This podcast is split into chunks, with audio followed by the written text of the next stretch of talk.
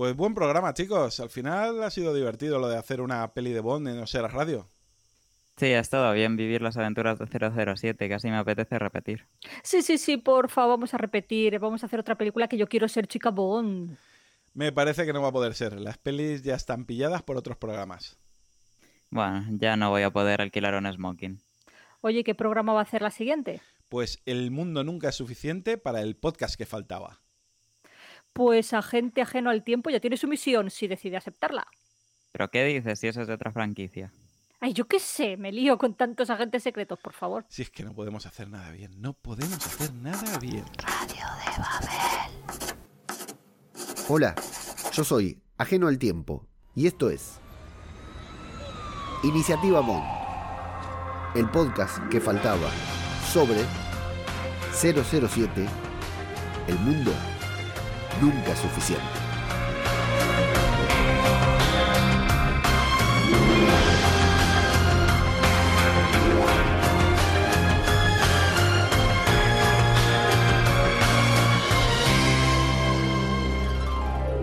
¿Qué tal? ¿Cómo les va? Les damos la bienvenida a una nueva entrega de El Podcast que faltaba.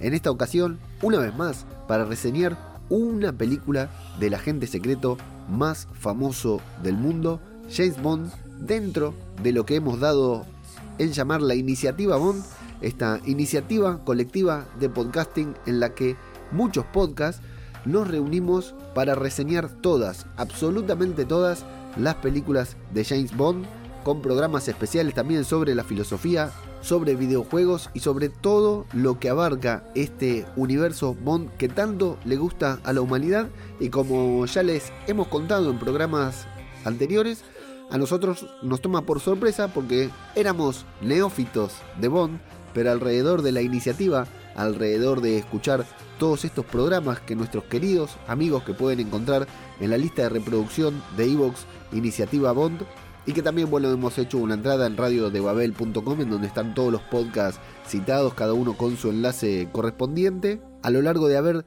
transitado esta iniciativa, tanto como oyente como miembros podcasters de la misma, nos estamos convirtiendo en expertos y bueno, estamos apenas a horas del estreno de la nueva película de James Bond y última protagonizada por Daniel Craig. Ya se ha popularizado por ahí el video con la emotiva despedida del actor que se va del personaje y el misterio, el misterio de saber cuál será el rostro, la voz, el cuerpo que le ponga vida una vez más a 007 luego de tantos actores que hemos visto. De hecho, hasta hay rumores de que podría ser una mujer, algo que a muchos y muchas les molesta y otros dicen, bueno, ¿por qué no inventan un 008 que sea mujer en lugar de transformar la esencia de 007? Bueno, polémicas, estas polémicas que nos trae el nuevo milenio justamente. La verdad, los invito a quien está aquí escuchando esto, a, todas las personas que están escuchando esto, a dejar su comentario aquí en Evox, en arroba radio de Babel, en donde quieran, comentando si les gustaría o no que el próximo James Bond o la próxima James Bond fuera mujer. Mujer, hombre, da lo mismo que les parece. De todas maneras, más allá de la invitación a la interacción, del agradecimiento a toda la gente que escuchó y participó de la iniciativa Bond y de las disculpas también porque este programa, lo notarán, llega muy pero muy tarde porque estuvimos con varios problemas. De hecho, hoy estoy aquí solo, le mando un abrazo muy grande a mi amigo Lucas García, el mago punky que siempre me acompaña en estas reseñas, que hoy no pudo estar, pero no podíamos quedarnos afuera y para reseñar esta película que, la verdad, yo tenía muchas ganas de hacer porque hace mucho tiempo que quería ver estas películas de Bond. Me gusta Pierce Brosnan, para mí es el Bond de mi infancia, de mi adolescencia, aunque no había visto las películas.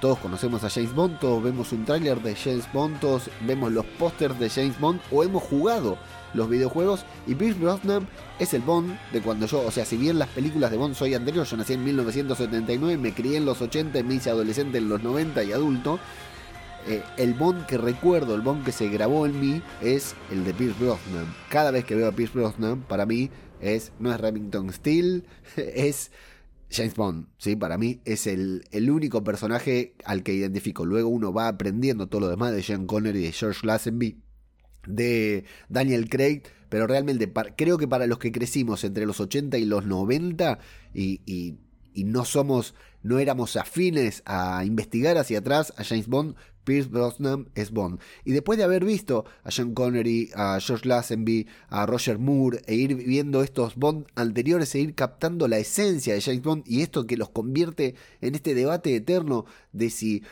cuál es el mejor Bond y cuál es el peor Bond, eh, tenía muchas ganas de ver en acción a Pierce Brosnan, porque digo, loco, este tipo para mí es James Bond y será, estará a la altura. Y bueno, tengo que decir que mi primera impresión al ver una película ya viéndola con ojos profesionales, eh, profesionales, perdón, ¿no? Por la, falsa humildad, eh, viéndola con ojos de podcaster, ¿no? Ya viéndola tratando de decir, bueno, a ver qué voy a, a mencionar, qué voy a destacar de Pierce Brosnan que voy a destacar de esta película. Bueno, tengo que decir que me encantó la presencia, el tipo acomodándose el, nudo de la corbata bajo el agua, eh, la sensualidad de Brosnan. La verdad que me pareció un, James Bond sensacional, acorde a lo que esperaba, acorde a lo que me, imaginaba cuando era chico, adolescente y veía las películas de Bond.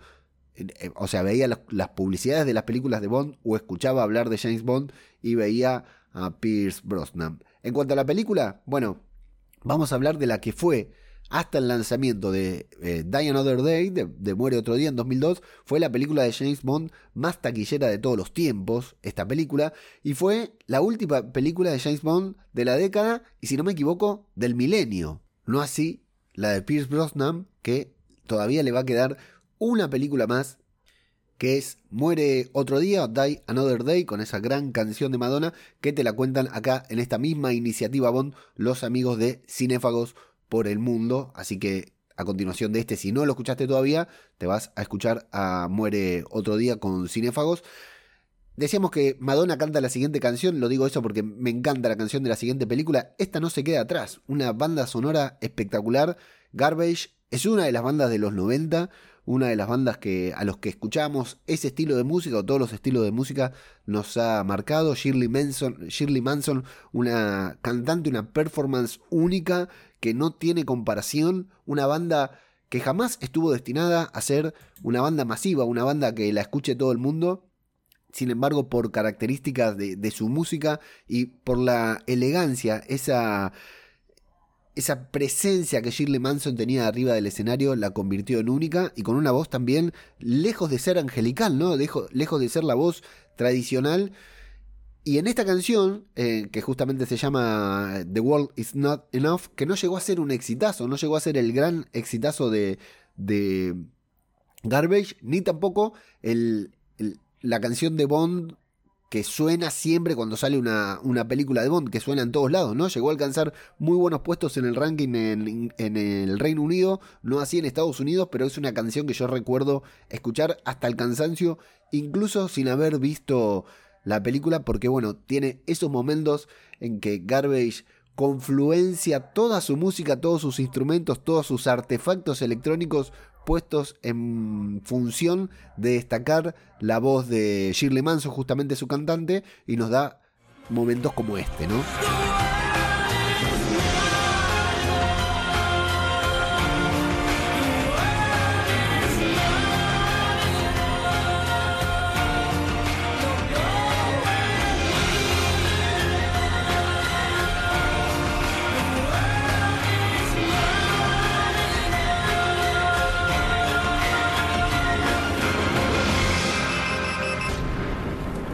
Y por otra parte tenemos que hablar de quienes acompañan a Pierce Brosnan, ¿no? Este gran intérprete que, insisto, me encantó su performance como Bond. Tenemos a María Grazia Cuchinota o La Cuchinota, como le decíamos acá en Argentina. Acá en Argentina esta mujer fue tremendamente popular en esta época y es tal la repercusión que tuvo que yo creí que tenía un papel principal, que era la chica Bond de la película y sin embargo, apenas tiene casi un cameo, porque prácticamente no, no habla en esta película.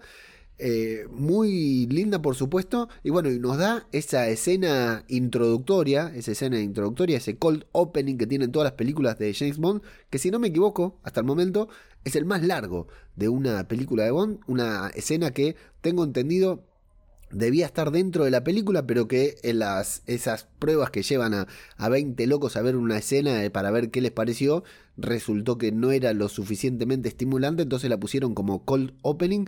A mí me encantó, la verdad que ya me había olvidado que tenían que venir los títulos de Bond, porque es tan larga y se mete tanto en la trama que la verdad me sorprendió. Y bueno, son 15 minutitos creo que dura la escena, que es casi un unipersonal de James, de, James Bond, sí, de Pierce Brosnan, poniendo caras, haciendo gestos, esa persecución, eh, la verdad que me pareció una, una maravilla.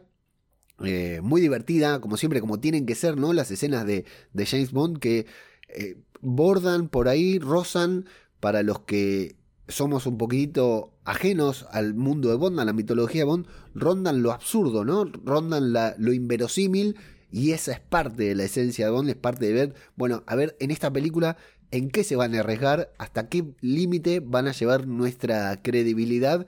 Y creo que esta primera escena que comienza en, Bilbao, con esta investigación que Bond lleva adelante para recuperar un dinero y averiguar también quién mató a determinado agente, que luego de una terrible persecución de, esta, de este escape de un edificio eh, de manera muy poco convencional, termina con un globo aerostático explotando, que la verdad me parece muy creativo, muy creativo y un muy buen cold opening de una película de Bond. Nada más ni nada menos que lo que uno esperaría al sentarse en la butaca del cine al ver eh, este tipo de películas en 1999, ¿no? Bueno, de aquí nos vamos a, a vincular con Electra King, la chica Bond, entre comillas, de esta película, ¿no? Que ya sabemos que las chicas Bond las tenemos que determinar, que hay algunas que son circunstanciales, otras que son eh, intereses amorosos solamente y otras como esta que nos dan el gran plot twist de la trama que terminan siendo la villana, interpretada por Sophie Marceau, actriz a la que realmente yo no tenía muy vista, lamentablemente no tenía muy vista porque muy bonita, muy buen personaje, muy sexual, muy sensual, ¿no? Todas sus apariciones, todas incluso las que aparecen, bueno, está bien, en un momento aparece teniendo una escena de celos eh, totalmente en pelotas, ¿no? Tapada con una manta que digo, ¿por qué esta escena de, de celos así, ¿no? Completamente innecesaria esa desnudez, pero bueno, innecesaria a, a, niveles de guion, completamente necesaria para la audiencia, que también eso es lo que vamos a buscar cada vez que vemos una película de Bond, ¿no? Buscar que la sangre se nos estremezca con la aparición de las chicas Bond en cuestión. Y bueno, la verdad que Sophie Marceau me parece que no será recordada como la mejor chica Bond y la mejor villana de Bond, pero la verdad que hace un buen papel, como digo, en cada una de las intervenciones, incluso en la tortura del final, me resulta extremadamente sensual, sumamente sexy, sin ser, en comparación con la otra chica Bond que vamos a mencionar más adelante, creo que, que a fines explícitamente físicos y televisivo, me parece que Denise Richards es mucho más bonita, mucho más bonita, mucho más eh, llamativa en cuanto a su voluptuosidad que Sophie Marceau, que igual está excelente, me parece que está genial como villana. Y bueno, es la hija, esta hija, esta víctima que se va a convertir en victimaria, con una historia muy oscura si lo tenemos que analizar después, ¿no? Porque es Electra King fue secuestrada cuando era chica, cuando era pequeña, y nos vamos a encontrar con que M, que tiene un póster, tiene un cuadro, me encanta, conmemorando al, M anterior, ¿no? Al M original, nos vamos a encontrar con que M le prohibió al padre que negociara su rescate. O sea, típico de los norteamericanos, se ve que del MI6 también, que no tienen que negociar con los terroristas. Entonces, Sophie Marceau tuvo que pasar por un secuestro bastante complicado con el villano de la película, que ahora vamos a hablar.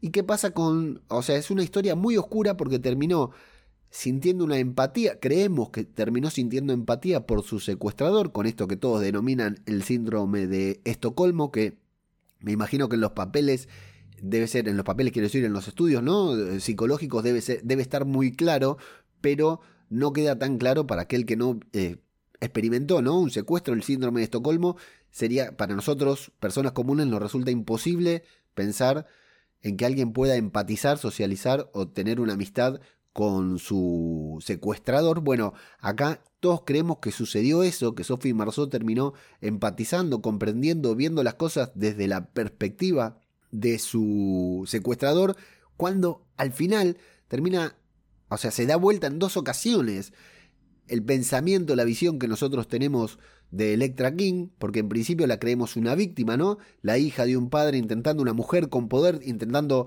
eh, ganar un, lugar con poder en un mundo lleno de hombres, ¿no? Obviamente, con una empresa petrolera, un, toda una fortuna que acaba de heredar de manera sorprendente, terminamos descubriendo que ella es la responsable de la muerte de su padre, creemos que está trabajando para el villano de la película, pero al final termina siendo ella la verdadera victimaria, la líder de todo y la que tuvo que utilizar esta sensualidad, estos encantos, esta inteligencia también y esta decisión, este, este poder, no deja de ser una mujer muy empoderada y que utiliza su sexualidad, sus atributos y, y su personalidad también para empoderarse aún más, termina ella manipulando al demente del villano. O sea, es un trasfondo sumamente oscuro que surge de ese secuestro y surge de esa indicación del MI6 de no negociar con terroristas, de que no negocie por la vida de su hija, porque si hoy le da dos, mañana le tiene que dar cuatro,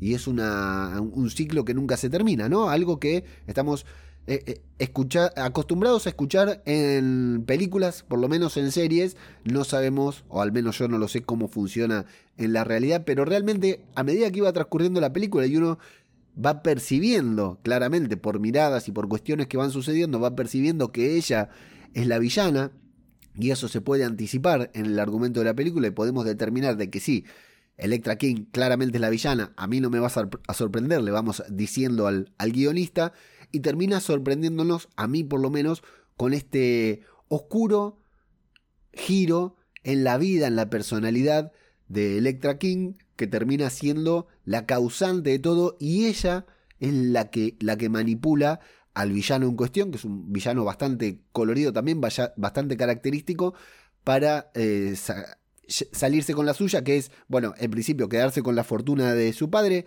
dirigir la empresa, porque la fortuna y la empresa le correspondían a ella, eran herencia de su madre, quien no tenía hermanos varones, y en consecuencia, Electra, a ver, eh, en consecuencia, Electra actúa para quedarse ella con la fortuna y poder ser ella quien lleve adelante la empresa y manejar la fortuna, y bueno, conquistar el mundo, aunque el mundo nunca sea suficiente, como le dice Bond, utilizando su lema familiar. Bueno, la verdad que es muy interesante, por, por, incluso por cómo lo manipula a Bond con sus encantos, con su sensualidad, insisto, ¿no? Con su sexualidad, porque tienen sexo realmente.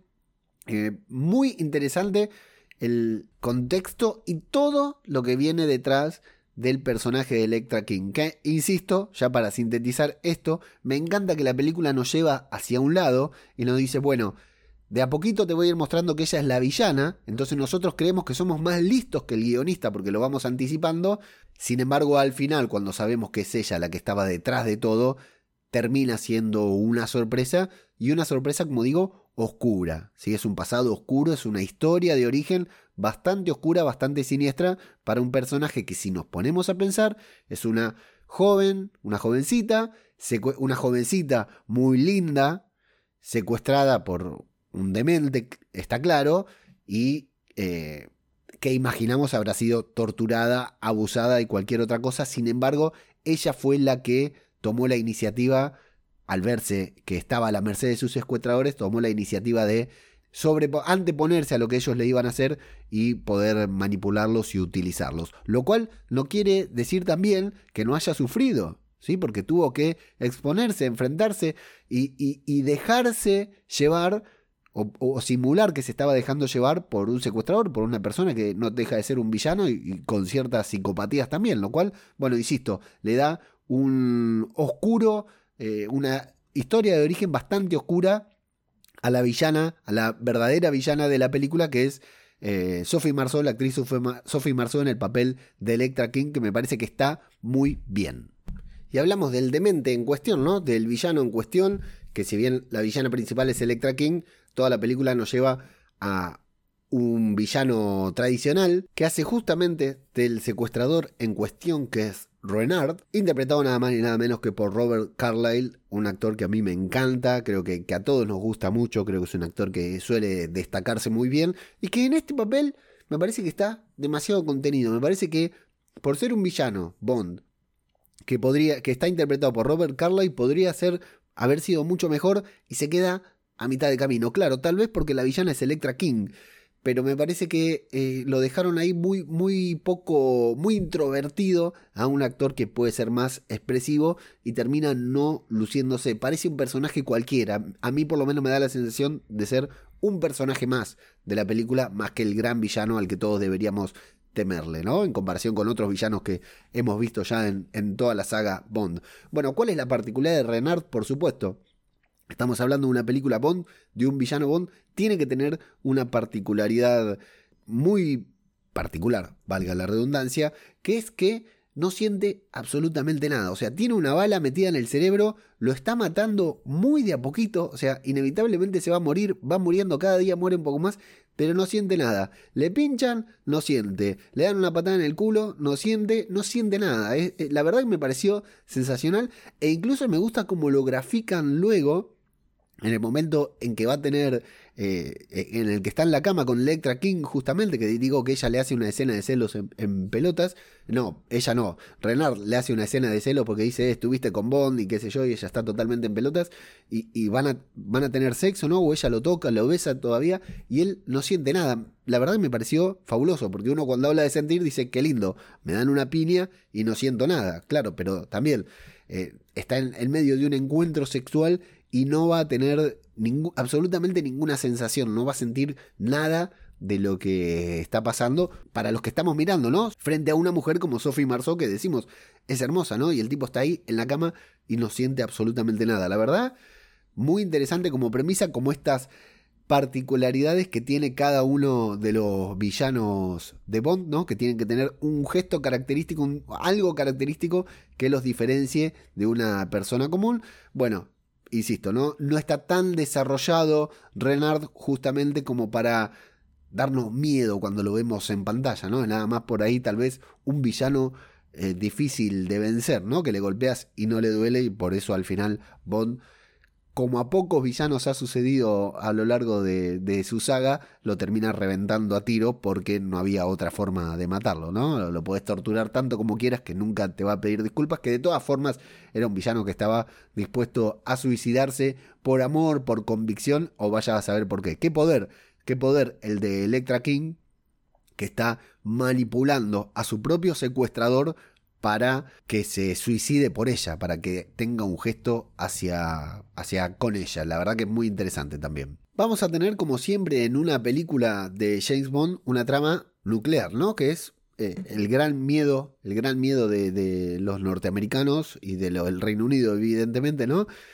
Que tiene que ver con esto de que siempre hay algún arma, siempre o la mayoría de las veces hay algún arma nuclear y eso moviliza absolutamente todo, pero también vamos a tener esta trama político-económica o socio, sociopolítica o socioeconómica, la verdad que no sé cómo denominarla, que también siempre está presente en las películas de Bond, que tiene que ver con que siempre queremos dominar el mundo, y si no lo podemos dominar a través de una bomba nuclear, ¿no? Destruyendo todo lo que a todos nuestros enemigos, bueno, tenemos que dominarlo de qué manera. Y bueno, con dinero, con poder, eh, que es lo que también le da otra sustancia, otra presencia a las películas de Bond, porque bueno, está el malo como Renard, ¿no? El villano como Renard, que es un villano que solamente quiere ver el mundo arder, y los villanos como Electra King, que lo que quieren es dominar el mundo a través de la billetera. Bueno, y esos villanos muchas veces son los que más miedo nos dan, porque son los que tenemos hoy en día, ¿no? Son los que nos, nos dominan hoy en día y los que nos hacen correr a su ritmo a lo largo de cada uno de nuestros días. En consecuencia, bueno, no se trata nada más ni nada menos que de un monopolio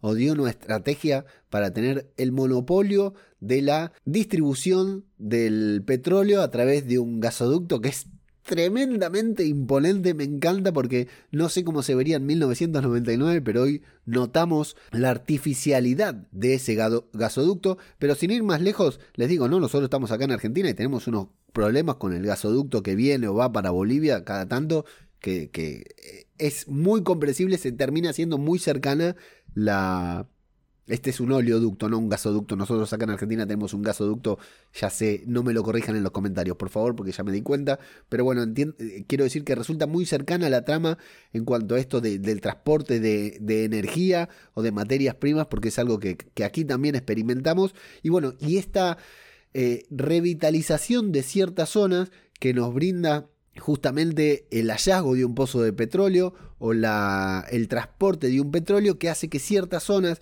de ahí de Medio Oriente terminen revitalizadas como el casino al que va a ir Bond, digamos, en el que va mucha gente como estos nuevos ricos, ¿no? Nuevas zonas con ricos donde tienen que ir y poner un casino en el medio de la nada porque hay gente con plata y no tienen que hacer, ¿no? Casino, putas, comida, es todo lo que tiene que haber en un lugar en donde, como esos bolichitos que están en el medio del campo, ¿no? Porque pasa por ahí un estanciero y tienen que suceder, al menos acá en Argentina, no pueden faltar. Con la presencia en el casino del gran Robbie Coltrane, haciendo de Valentín, Valentín Zukovsky un personaje recurrente en la franquicia, ¿no? al menos durante la, la era Brosnan que bueno, es casi un personaje de color y termina siendo un villano, pero lo termina salvando. Este detalle que lo salva con el mismo bastón que utiliza. Salva a Bond con una bala que tiene escondida, con una bala, con una pistola que tiene escondida en su bastón, bastón que utiliza porque Bond alguna vez le metió un disparo y lo dejó rengo, o sea que todo como el círculo se cierra, ¿no? El destino, señales, podríamos decir. Y bueno, e, este personaje referente que, va a ser también frecuente en dos o tres películas de Bond. Y no podemos mencionar aquí en lo que se trata de la trama nuclear también a la otra chica Bond de la película. Podemos decir que tiene tres chicas Bond de esta película, la Cuchinota, Sophie Marceau y Denise Richards, que si me dan a mí, si me dan a elegir, no sé por qué debería elegir, pero si tengo que destacar una de las tres chicas Bond, me quedo, como decía, con Denise Richards, porque me parece que está hermosa en esta película. Y déjenme decir algo que digo habitualmente en mis podcasts para aquellos oyentes que sean de la iniciativa Bond y no tanto de este podcast, es algo que tengo que decir. Está más buena que comer pollo con la mano. tremenda, hermosa, un papel, un papel que también, ¿no? Es una mujer inteligente, en un, fíjense que está llena de hombres, sumamente sexy, sumamente sexualizada también, pero que está ahí con un papel de poder, de autoridad, ¿no? Es la que manda, es la que, la que le da la autorización a Bond para entrar, la que le habla en otro idioma para comprobar de que sepa hablar otro idioma. Bueno, la doctora Christmas, Christmas Jones, o Navidad Jones, como se llama, eh, y que luego va a ser fundamental para poder desactivar la bomba cuando van ahí por el medio del oleoducto. Escena muy divertida porque van ahí muy incómodos, ¿no? Acostados, todo es muy sexy, como todo es muy sensual, incluso la muerte es muy sensual. Sobre todo con una mujer como Denise Richards, que después aparece ahí, ¿no? Con Zukovsky muy, muy bonita también, ya prestándose a la, a la colaboración de la investigación, de la investigación de Bond. Bueno, eh, insisto, un personaje que queda medio relegado, ¿no? Porque no deja de ser la trama de la chica linda. La chica, le ponemos una chica linda al lado a Bond, pero que no obstante también parte con ciertos eh, principios, ¿no? Con ciertos inicios, de, con cierta historia de que es una profesional muy entendida, estudiosa, que ha logrado estar ahí, digamos, en medio de, la desactivación de estas bombas nucleares, que, ojivas nucleares que encuentran y que evidentemente es de, armas tomar, ¿no? Es de moverse y de, de, hacer lo que debe hacer. Y dice, bueno, si no voy yo, vos no vas a poder desactivar la bomba, así que me voy con vos. La verdad que también termina siendo una mujer empoderada. Y nos encontramos una vez más con esta dualidad que siempre despierta amores y odios a lo largo de la saga Bond, que tiene que ver con que la mujer objeto y la mujer que es fuerte, ¿no? Porque Sophie Marceau hace de una chica sumamente sensual, pero que está en una, primero es una recontra víctima, después es una terrible victimaria y luego, por último, es, está en una posición de poder que la sabe usar, la sabe utilizar y que, bueno, puede si quisiera dominar al mundo, por supuesto. Por otro lado tenemos a la cuchinota al principio, que también es una mujer linda, pero mirá cómo corre en lancha, ¿no? Cómo dispara y las habilidades que tiene, por lo cual que sea linda es solo un accesorio, solo un detalle porque está ahí, porque realmente eh, se ganó el lugar. Y lo mismo con Denise Richards, con la doctora Christmas Jones, que es un papel bastante más deslucido, bastante más deslucido, bastante más pequeño, con mucha menos vuelta y giro, pero que también está ahí por algo, por alguna razón. Y bueno, casualmente es sexy, casualmente está vestida también como eh, Lara Croft, dicen que es una especie de homenaje a Lara Croft con la forma en que está vestida, pero bueno, insisto, ya que era un personaje sexualizado, no, no me reprimo en decir que me encantó y que no da más de linda Denise Richards en esta película. Y para destacar algunas escenas de acción, ¿no? sin duda la escena de la nieve eh, es muy importante, es muy buena escena con esos paracaidistas asesinos que aparecen por ahí y tienen que, desplazarse a, todo ritmo por la nieve, la verdad que es muy interesante, muy entretenida. La primera escena, la escena de la persecución, me parece brutal, me parece que está genial. Y una escena que me encantó, aunque es un completo despropósito, es toda la escena del helicóptero con sierras, que la verdad los habíamos visto al principio, ¿no? Cuando están podando los árboles, pero me pareció tremendamente bizarra y hermosa. Al mismo tiempo, hermosa la resolución con eh, Coltrane cayendo en el caviar. La verdad que me pareció brutal. Como insisto, ¿no? Bond nos lleva a esta suspensión de la credibilidad. Al día de hoy, nosotros vemos películas de John Wick y tenemos que creer que es posible que Keanu Reeves reciba todos esos golpes, ¿no? Siendo una película realista en cierta manera. Eh, bueno, con esto lo mismo, tenemos que creer que aparece un helicóptero ahí con sierras y empieza a cortar todo sin ningún inconveniente y no pasa nada más. Bueno, eh, la verdad que me pareció muy buena. Y la escena del submarino, que acá encontramos una, un gran detalle para señalar que tiene que ver con que la escena está, es, muy buena. Incluso la, muerte, el momento que lo golpea el torpedo, ¿no? A, a Renard y todo es muy interesante. Todo lo del submarino está muy bien porque genera esa sensación que tienen que generar las escenas en submarino, ¿no? Que son las sensaciones de encierro y todo. La, la pelea, la coreografía entre los dos protagonistas, entre Pierce Brosnan y Robert Carlyle, no está tan lucida como podría. O sea, no me llega. Me, me parecen bastante, movimientos bastante torpes. No sé si tiene que ver con un tema de dirección, de montaje o por ahí de coreografías que podría ser una pelea un poco más lucida, la, pelea, la gran pelea final, que vale la pena mencionar, ¿no? Estamos en un submarino, hay agua, ¿cómo no iban a poner a Christmas Jones con una remera blanca? Por supuesto, si se le iba a mojar la remera, la remera tenía que ser blanca. Claro que sí, porque estamos hablando de sexualidad pura y de sexualizar tanto como sea posible, porque si no los hombres no compramos entradas. Está claro eso, ¿verdad? Insisto, seguro y, según he leído y por mis propias apreciaciones, no es la mejor película de James Bond, pero es otra gran película de James Bond que cumple con varios de los, va tildando, ¿no? Esos tips que una película de James Bond tiene que tener. Y para destacar, destaco profundamente la oscura historia de Electra King, este oscuro giro de guion que nos sorprende y si lo reflexionamos un poquito hasta nos puede poner tristes, hasta, hasta puede ser dramático. Es una oscura y dramática historia por parte de Electra King. Y destaco yo, en mi caso, porque es la primera película que me toca reseñar de Pierce Brosnan en el papel de James Bond, sí destaco profundamente a, a Pierce Brosnan porque me encantó, me encantó su interpretación de, de James Bond. La verdad que creo que es el papel, salvo que meta algún papel de aquí en adelante, ¿no? Importante, no sé, que lo llame Marvel y encare a un villano por cuatro o cinco películas, eh, me parece que es realmente el papel de su vida, el papel por el que todos los recordaremos. No dije nada de Michael Apted, el director, ¿no? Que fue tan menospreciado por esta película, ¿no? Porque dicen que la verdad es bastante flojita, pero que en los últimos años ha dirigido varios episodios de Master of Sex, algunos episodios de Rey Donovan, algunos episodios de Roma, así que se ha convertido en un, director bastante importante dentro de la televisión. Y no quiero cerrar este podcast sin decir que en esta película Q nos introduce a R, entre comillas, ¿no? a su sucesor, y es la última película de Desmond Llewellyn, eh, interpretando a Q, digamos, la última película. El actor este tenía como mil años, terminó falleciendo y es el, era, hasta aquí fue el único personaje en aparecer en todas las películas de Bond, algo que todos lo sabían, pero que no podría no mencionarlo en este podcast también, porque si no, la review de esta película quedaría completamente eh, incompleta. Completamente incompleta me parece una buena frase para cerrar esta, esta reseña.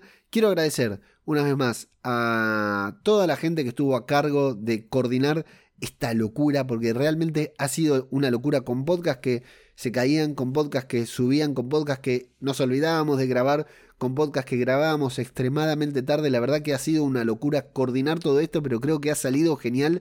Creo que ha sido una iniciativa, creo que ha superado a la iniciativa Skywalker y a la iniciativa Vengadores. Creo que realmente la ha superado. Mis felicitaciones para toda la organización, la gente que está detrás de la iniciativa. Una vez más, el agradecimiento y las disculpas a mis compañeros de otros podcasts y a los oyentes también, ¿por qué no? Porque les quedaba esta reseña incompleta, pero bueno, realmente hemos atravesado por unos inconvenientes y de hecho ni siquiera nos hemos podido juntar a grabar con Mago Panky, a quien también le mando un abrazo grande. Pero bueno, no podíamos faltar, no podíamos dejar esta reseña pendiente. Así que espero realmente que hayan disfrutado de la iniciativa tanto como yo, porque yo he disfrutado como oyente, como miembro, como podcaster. Realmente ha sido una locura. Muy pronto se viene otra iniciativa, así que manténganse atentos a las redes de todos los podcasts de la iniciativa Bond, porque todavía no terminó esta y ya están organizando tres o cuatro iniciativas iniciativas más los, muchachos. Mis felicitaciones a todos los organizadores, a todos los miembros de la iniciativa, a todos los que grabaron su podcast aquí y está compartido todo con el hashtag Iniciativa Bond en la lista de reproducción de Evox también que ya, ya, está todo actualizado, estuvo desactualizado un tiempo. Mis felicitaciones a todos los que formaron parte de la iniciativa y eh, muchas gracias por dejarnos pertenecer, por dejarnos permitirnos formar parte y el agradecimiento enorme a los oyentes de la iniciativa, a los que escucharon, a los que comentaron, a los que compartieron, a los que dieron retweet, a los que siguen la lista de reproducción. Eh, de corazón, muchísimas gracias. Así que yo soy ajeno al tiempo y esto ha sido Iniciativa Bond, el podcast que faltaba sobre 007, el mundo nunca es suficiente.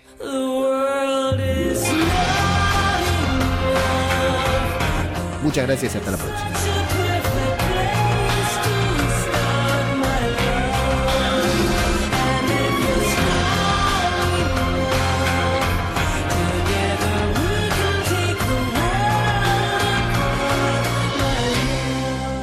www.radiodebabel.com